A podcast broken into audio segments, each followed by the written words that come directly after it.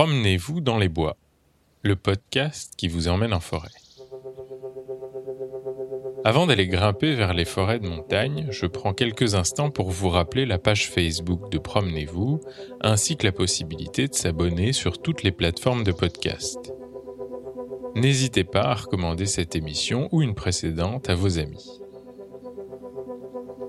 Comme partout ailleurs, la géographie et le relief ont une forte influence sur le climat. Et le climat est déterminant pour les écosystèmes. En montagne, c'est particulièrement le cas, puisqu'on arrive à embrasser d'un seul regard la transition entre les espaces agricoles des vallées, les forêts feuillues, puis les forêts de résineux, et enfin les alpages. En plus, la forêt sera différente selon qu'elle est située sur un versant sud ou sur un versant nord. Là, on est dans les Alpes du Sud, et plus précisément le Haut-Verdon. Donc c'est une montagne, mais c'est quand même aussi le sud. Par conséquent, le climat est plus sec que dans le reste des Alpes.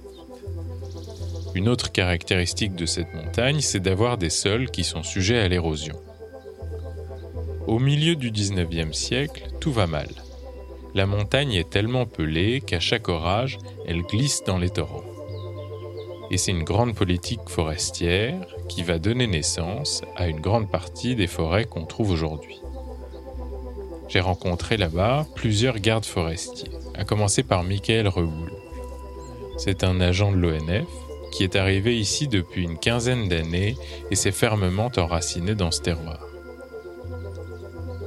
Là où je l'ai retrouvé, c'est juste à côté du petit village de Torambas, dans la vallée de l'Issol. À cet endroit, on est entouré par les sommets, mais il n'y a pas encore trop de pentes. C'est justement là où les pâtures cèdent peu à peu la place à la forêt. Il y a un passereau alors.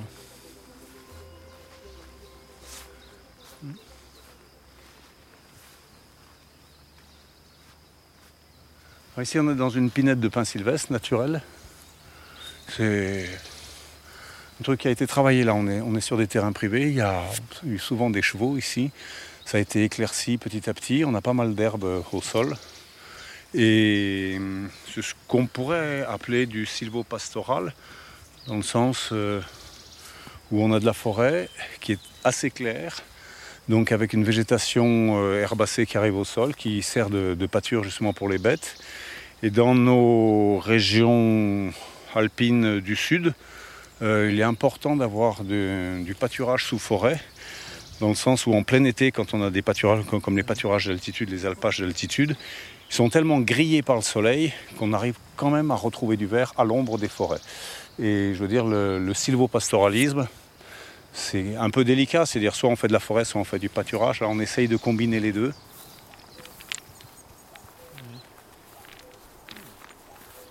Il y a eu de la forêt qui a été très fortement dégradée par le biais de surpâturage, parce qu'on est quand même dans des pays de moutons ici, par le biais aussi de la surexploitation forestière, dans le sens où le bois était la première source d'énergie pour se chauffer, pour cuire. Euh, le bois était aussi indispensable pour la construction. Donc il y a une surexploitation forestière et du surpâturage qui ont fait que la forêt s'est réduite comme peau de chagrin. On est sur des terrains euh, très friables, très érosifs, des calcaires gélifs du Crétacé, sur des marnes noires qui sont aussi très solubles dans l'eau, qui sont très érosives. Et de ce fait-là, suite aux précipitations justement qu'il peut y avoir en fin d'été dans, les climats euh, méditerranéens, très fortes précipitations, euh, une érosion très forte et les gens ont constaté que la montagne partait à la mer.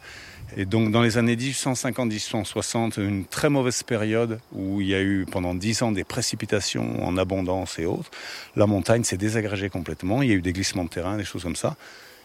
les gens sont venus demander aux autorités oh, oh, oh, oh que fait-on? La montagne part à la mer, ce qui était effectivement vrai. Et donc les services forestiers ont été sollicités pour euh, voir qu'est-ce qu'on peut faire justement pour garder ces, montagnes. Et la première chose, eh ben, c'est les montagnes euh, nues, il faut les revégétaliser. Donc pour revégétaliser, eh bien, tout d'abord, qu'est-ce qu'on fait? Ben, On va semer des pelouses, des choses comme ça, et puis on se rend compte que ce n'est pas suffisant. Et donc on se dit, eh ben, on va reboiser. Et quand bien même, avant de reboiser ou de réengazonner les, montagnes, c'est dit, on va corriger justement la pente torrentielle.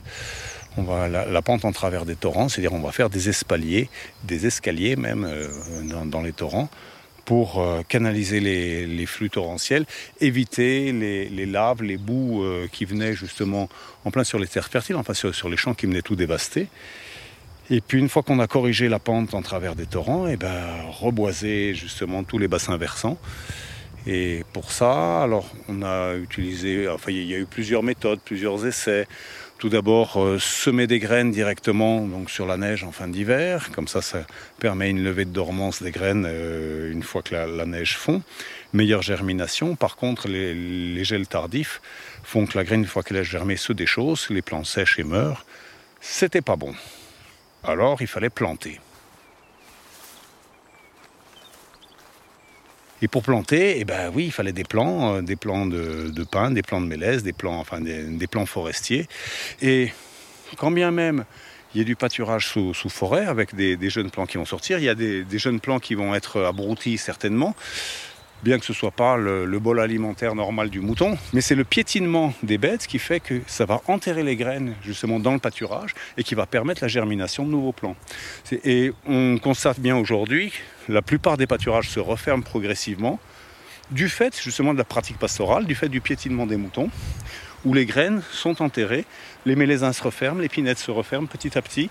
C'est-à-dire s'il n'y a pas un entretien de la part de l'éleveur pour éradiquer les jeunes plants, euh, le pâturage se referme, à terme redeviendra de la forêt, quoi qu'il arrive.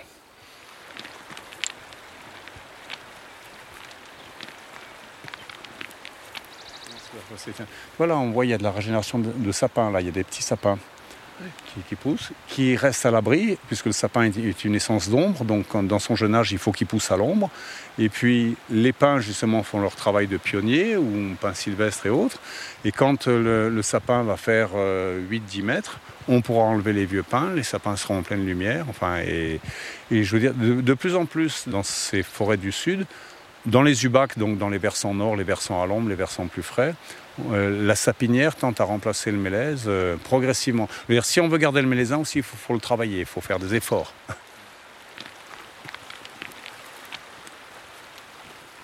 Il n'y aura pas de régénération de pain dessous parce que le pain en régénération, c'est vraiment une essence de lumière, il lui faut euh, du plein soleil. Là, il y aura de l'ombre euh, en sous-bois.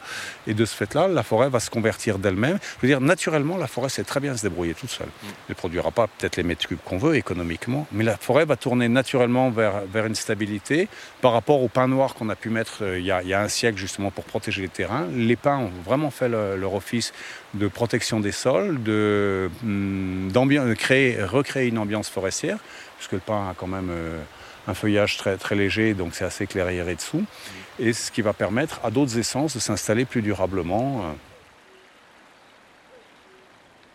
Dans cette montagne, le paysage a donc considérablement évolué à cause des humains. Surutilisation du bois et surpâturage ont quasiment mis le sol à nu une politique de reboisement massif a permis de fixer les sols tout en maintenant un pastoralisme moins intensif. Mais les activités humaines d'aujourd'hui, à toutes les échelles, ont, elles aussi, des conséquences sur le milieu.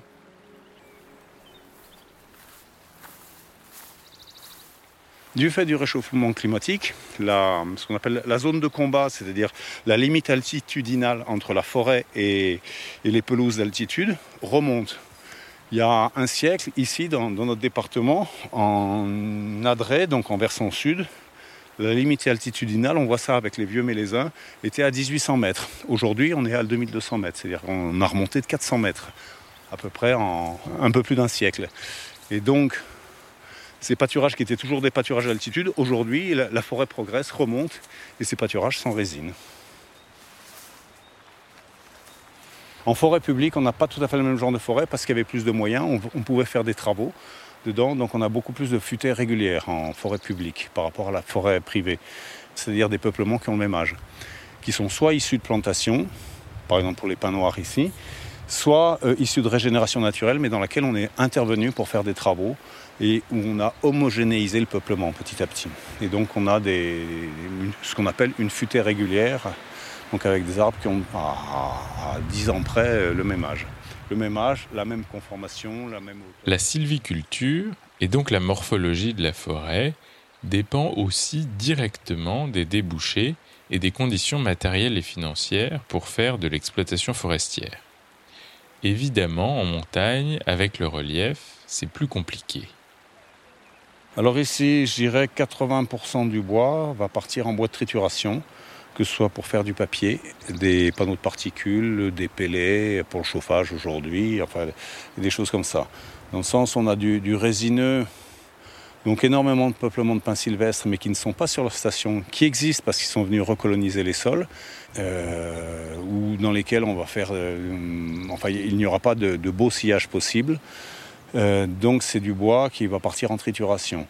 Et après ça, donc on va avoir du mélèze le chêne de la montagne pour faire des sillages. On fait des, en mélèze, on fait de très beaux sillages pour la charpente de la toiture, des, des douelles de toiture. Euh, avant, on faisait des gouttières en mélèze.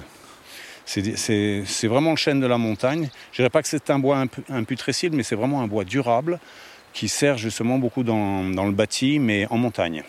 Le mélèze, quand on l'exporte entre guillemets vers la plaine ou vers, euh, vers la mer, c'est un bois qui part en hélice d'avion, qui vrille, qui fend, qui, ne tient pas, qui ne tient pas pour la construction. Qui dit bois d'industrie dit prix relativement bas. Et si les coûts d'exploitation sont hauts, il devient impossible de vendre le bois. Ça donne une gestion bien différente de celle qu'on pratique dans ce qu'il est convenu d'appeler grands pays de forêt. Et les gardes forestiers y ont des missions bien différentes. Pour faire du papier, aujourd'hui, euh, les exploitants forestiers recherchent des terrains mécanisables. Ici, c'est absolument pas mécanisable. 50% de pente, des barres rocheuses dedans. Euh, ce sont des bois qui font 20-25 de diamètre. Il faudrait faire une éclaircie là. Faire une éclaircie là-dedans, ça veut dire donc c'est vendre les bois. Il n'y aura pas d'acheteur. Donc la forêt va vieillir naturellement et je veux dire c'est un grand bénéfice pour nous, enfin pas, pour nous forestiers mais pour, pour nous tous. Euh, le fait du manque d'argent fait qu'on est obligé de suivre beaucoup plus un flux naturel et, on est plus attentif justement à ce qui va se passer. moi j'ai souvenir mon premier poste dans les Ardennes, on était dans de la chênaie et mais des, forêts de toute beauté là. Et on travaillait vraiment pour des scieurs, pour des exploitants forestiers. On faisait une sylviculture justement adaptée pour telle, telle qualité de bois, etc.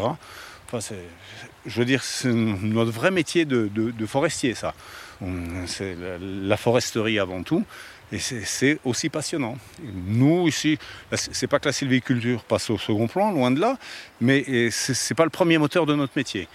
Euh, notre métier, on a de la sylviculture, du suivi forestier, mais aussi, comme je disais, tout ce maillage territorial, c'est l'accueil du public, euh, le suivi des, éleveurs, des pâturages, euh, des chasseurs, etc.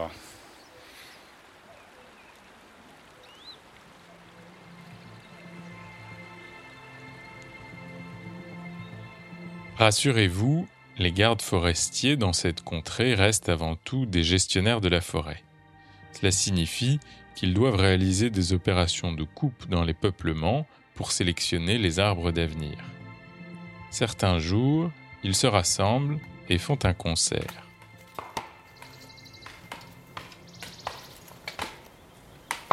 C'est un concert de marteaux, de marteaux forestiers qui servent à désigner les arbres.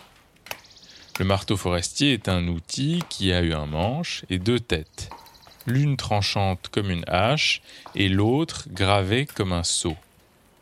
Le tranchant vient enlever une partie de l'écorce pour que le sceau, la marque, puisse s'imprimer dans le bois et dessiner les lettres AF pour administration forestière.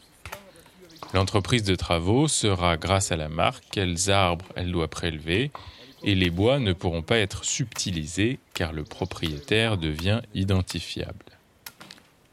La compagnie des gardes avance de concert pour quadriller toute la parcelle sans oublier aucune partie. Ce qui est mieux, c'est qu'on part de la limite là, on refait ça. Comme tu veux. On, Peut-être euh, on, tient tout. Oui, on, tient tout. on, aura, peut-être un petit retour là, vers le bas, là où ça s'élargit. Il être mieux que tu tiennes le bas alors. Parce que comment ça fait ça, celui qui est ici, il finira il navigue. Vaut mieux que tu tiennes le bas. Oui. Toi, tu avances droit et puis on te suit. Et puis effectivement, celui qui fait l'extérieur, ben, il navigue. Moi, je veux bien faire l'extérieur si tu veux. ça marche. Allez. Et On donc, euh, donc c'est- une partie qui est en régé, enfin, Ouais. qui est classée en Classé régé. ouais. S'il y a déjà de la régé, partout où il y a de la régé, on ouvre. Et puis après ça, on améliore le, le reste. Ouais, ça marche. Aujourd'hui, l'objectif est d'accompagner l'évolution d'une parcelle couverte d'essence pionnière vers un peuplement pérenne. Et c'est Laurent Granet, lui aussi garde forestier, qui nous explique, ainsi qu'à son stagiaire, ce qu'il faut faire dans ce martelage. Pour la régénérer. Et a des petits, tu tapes, après tu améliores. C'est-à-dire tu enlèves normalement les gros brachus. Et quand il y a des petits euh, résineux, tu, tu éclaires aussi. Voilà. Mais tu tapes pas dans le, dans le feuillu. Ouais. Je veux dire, tu marques pas des, des feuillards, quoi. Des êtres. Et euh, donc là, le- le- la densité euh, finale, c'est combien? Enfin, fois- Il n'y a pas de densité précise. quand tu améliores, tu mets à 8, à 8 mètres, entre 5 et 8. Voilà. Donc ça c'est une futée irrégulière de pain sylvestre en mélange avec du hêtre. Donc là on avance en virée. Nicolas est le premier de virer et on le suit. Et en fonction de ce qu'il a marqué, on marquera nous derrière.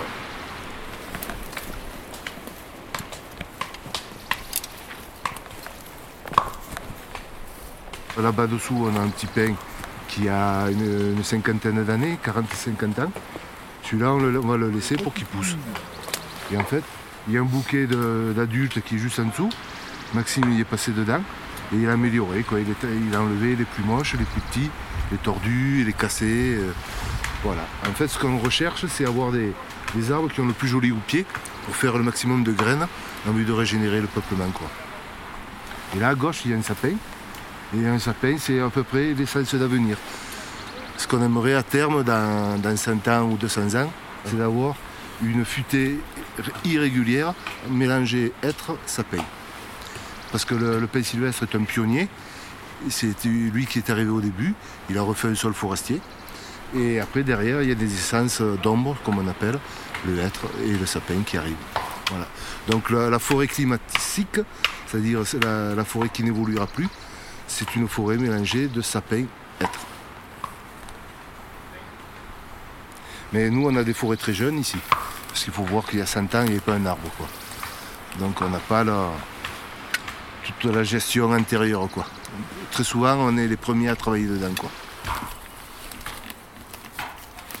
Normalement, même on les marque euh, triangle. Ça veut dire qu'il faut les laisser. Le pic, vous voyez, il a déjà fait, fait des trous là-haut. C'est très bien. Et dans ces forêts, il y en a pas mal. Il y a beaucoup d'arbres cassés, déracinés. Et il y a une biodiversité qui est intéressante. Alors, normalement, c'est deux marques au corps euh, et une marque au pied pour les plus de, de 30. La marque au pied nous permet de vérifier que le bûcheron a bien coupé l'arbre qu'on lui a désigné. c'était ça?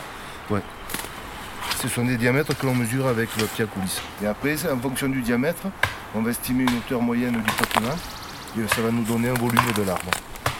Et donc, quand on mettra en vente, on dira sur telle parcelle, il y a à peu près 100 mètres cubes de pain sylvestre à la vente. quoi. Et donc, il y a un exploitant qui va faire un prix mètre cube, qui va dire, mettons, 5 euros le mètre cube, et un autre qui va dire 6 euros, et un autre 7, et on vendra celui qui en a offert 7. Là, on va enlever le petit, le petit cassé, là. puis ça fera tout. hein.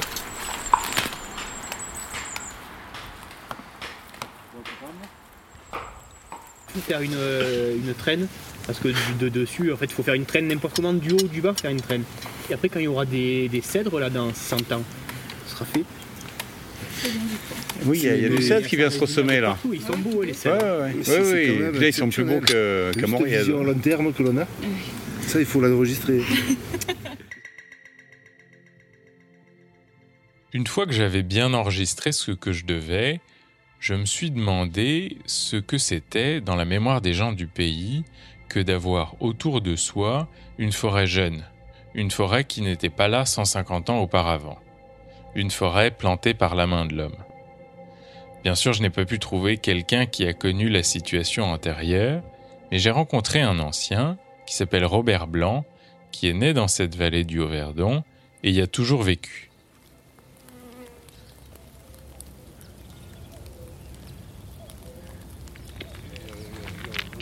J'étais pas venu par là, mais regardez ce que. Il y, a quelques endroits où il pousse des frambois. Mais plus haut en montagne, il y en a plus qu'ici. C'est un secteur au nord là. Les arbres sont plus gros que la, partie au soleil. Donc c'est qu'il y a bien un problème de, d'eau. Hein. Parce que là, il y a toujours de la fraîcheur. La neige reste plus longtemps. Et voilà, c'est pas compliqué. Hein. La il vous aurait dit la même chose. Ce qui est dommage, c'est qu'il y a des, stères, des milliers de stères de bois qui, sont perdus, qui, sont, euh, qui pourrissent là. C'est comme ça. C'est la loi de la nature. Dans l'Est, moi j'ai vu des photos, les forêts sont pas entretenues mieux qu'ici me semble.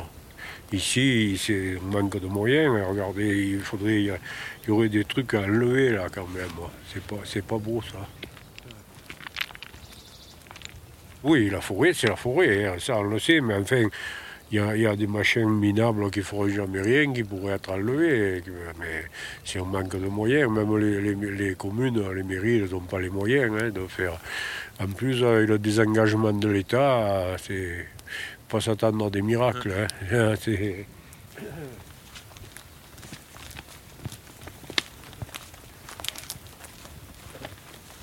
Plus haut, là, il y a une, jolie montagne, là, c'est une, partie euh, au nord, là, mais là, il y a, du sapin, du, de l'épicéa, c'est joli. Hein. Et là, les arbres, tous les 20 ans, il y a une, coupe, ils prélèvent les plus gros et, après, sur la forêt, même pour le gibier, c'est très bon parce que l'herbe est meilleure. Quand la forêt est plus claire, l'herbe est meilleure. Dans la forêt dense, l'herbe généralement n'est pas bonne.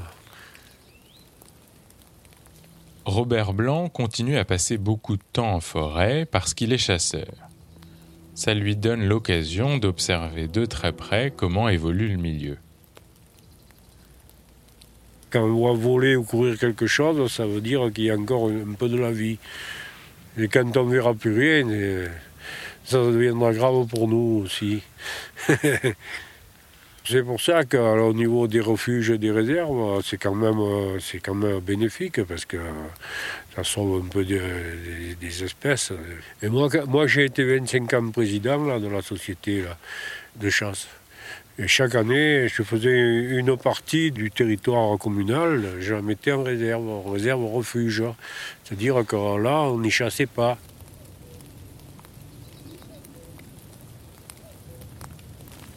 Euh, moi, dans ma jeunesse, euh, donc euh, quand j'avais 20 ans, dans les années 60, on n'avait pas de chevreuil, quasiment pas de sanglier, pas de cerf.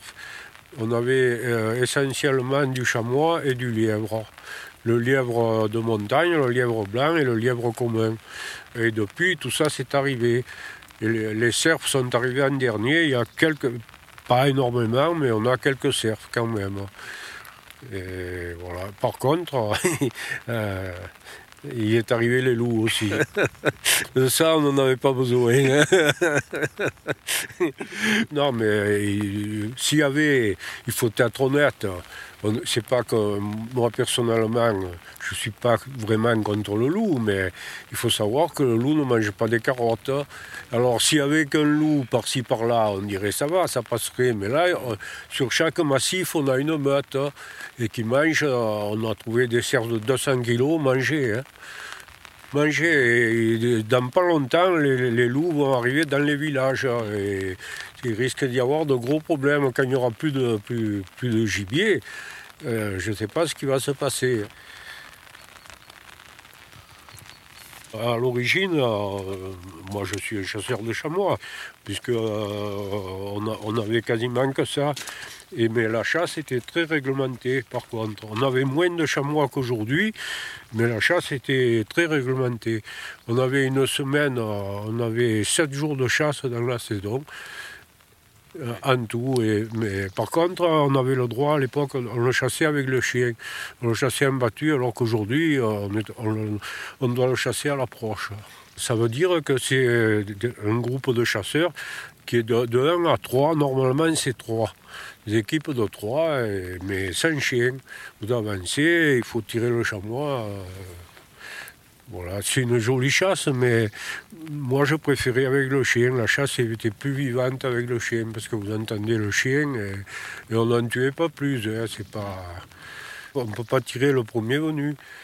Il y a des classes d'âge dans les, attributions. Euh, vous portez avec un bracelet soit d'un adulte, soit d'un jeune ou d'un chevreau, mais il ne faut pas tirer n'importe lequel. Il faut tirer le, chamois qui correspond à, la classe d'âge du bracelet. Voilà. On est des chasseurs de montagne. ici, c'est une chasse très dure, mais euh, c'est la vraie chasse, quoi. C'est la chasse pure. Nous, nous, aller tirer des animaux euh, euh, à côté d'une voiture, ça ne ça nous intéresse pas. Hein. Ça, c'est pas de la chasse. Nous, on a vu des gens qui vont tirer un chamois, puis ils s'appuient sur le capot de la voiture. Ça, euh, ça existe, mais ça, c'est pas du travail. Ce ne sont pas des chasseurs. Je vois ce qui se passe en ce moment pour les sangliers, c'est abusif, c'est abusif par centaines. Bon, on peut le comprendre dans les endroits où, ils font beaucoup de dégâts, parce que le sanglier fait des dégâts. Hein. ça, c'est quand il y en a beaucoup, qui sont un peu régulés, mais là, on, tape dessus, c'est jusqu'à plus soif, et, un beau jour, on n'en aura plus hein, des sangliers. Nous, on n'aime pas, pas les chasses faciles. Nous, on aime le gibier c'est, en fait, c'est un sport, la chasse. Il faut le voir un sportif. Il ne faut pas le voir euh, pour faire des tas de viande. Il y a certains euh, chasseurs qui ne devraient pas avoir le titre de chasseur, puisqu'ils vont à la chasse pour faire de la viande. Nous, ce n'est pas le cas. Hein. Quand tu bête, on est content parce qu'elle euh, a été méritée. On a marché, on a, les chiens ont chassé, on est content. Et quand on tue rien, eh ben, on est content aussi parce qu'on a profité de la nature, de, notamment par beau temps. C'est beau, c'est beau d'aimer la. Bien sûr, il faut aimer. Il y a des gens qui n'aiment pas. Hein. Il y a des gens qui préfèrent rester devant la télé que de, faire ça. Mais bon, chacun. Euh, on ne peut pas refaire le monde. Hein.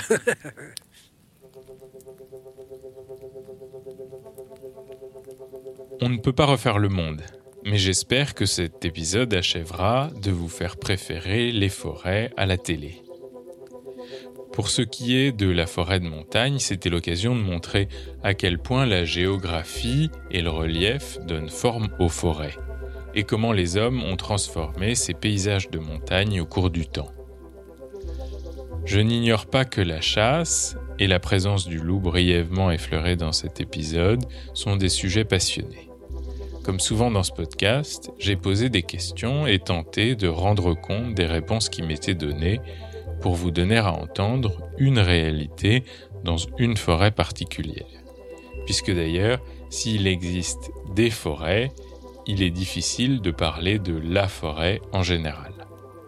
Merci pour votre fidélité et j'espère vous retrouver dans la forêt du prochain épisode.